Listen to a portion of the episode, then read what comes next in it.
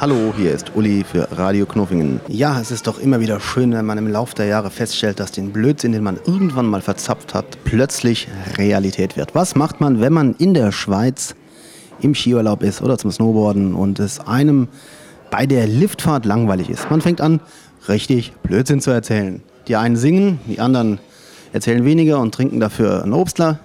Oder man hat einen Spezi dabei, der das Spiel mitspielt und erzählt erstmal, Boah, die Schweizer, was haben die sich hier eine Mühe gegeben? Was müssen die hier Stahl und Beton verbaut haben für so geile Berge? Naja, und jetzt Jahre später steht man in Hamburg, weit weg von der Schweiz und trotzdem mitten in der Schweiz, im Schweizer Bauabschnitt. Und was soll ich euch sagen?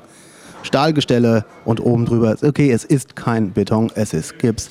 Aber die bauen wirklich die Berge. Weltklasse. Ich bin nur mal gespannt, was passiert, wenn hier die Bergrutsch-Simulation losgeht. Okay, nicht wirklich.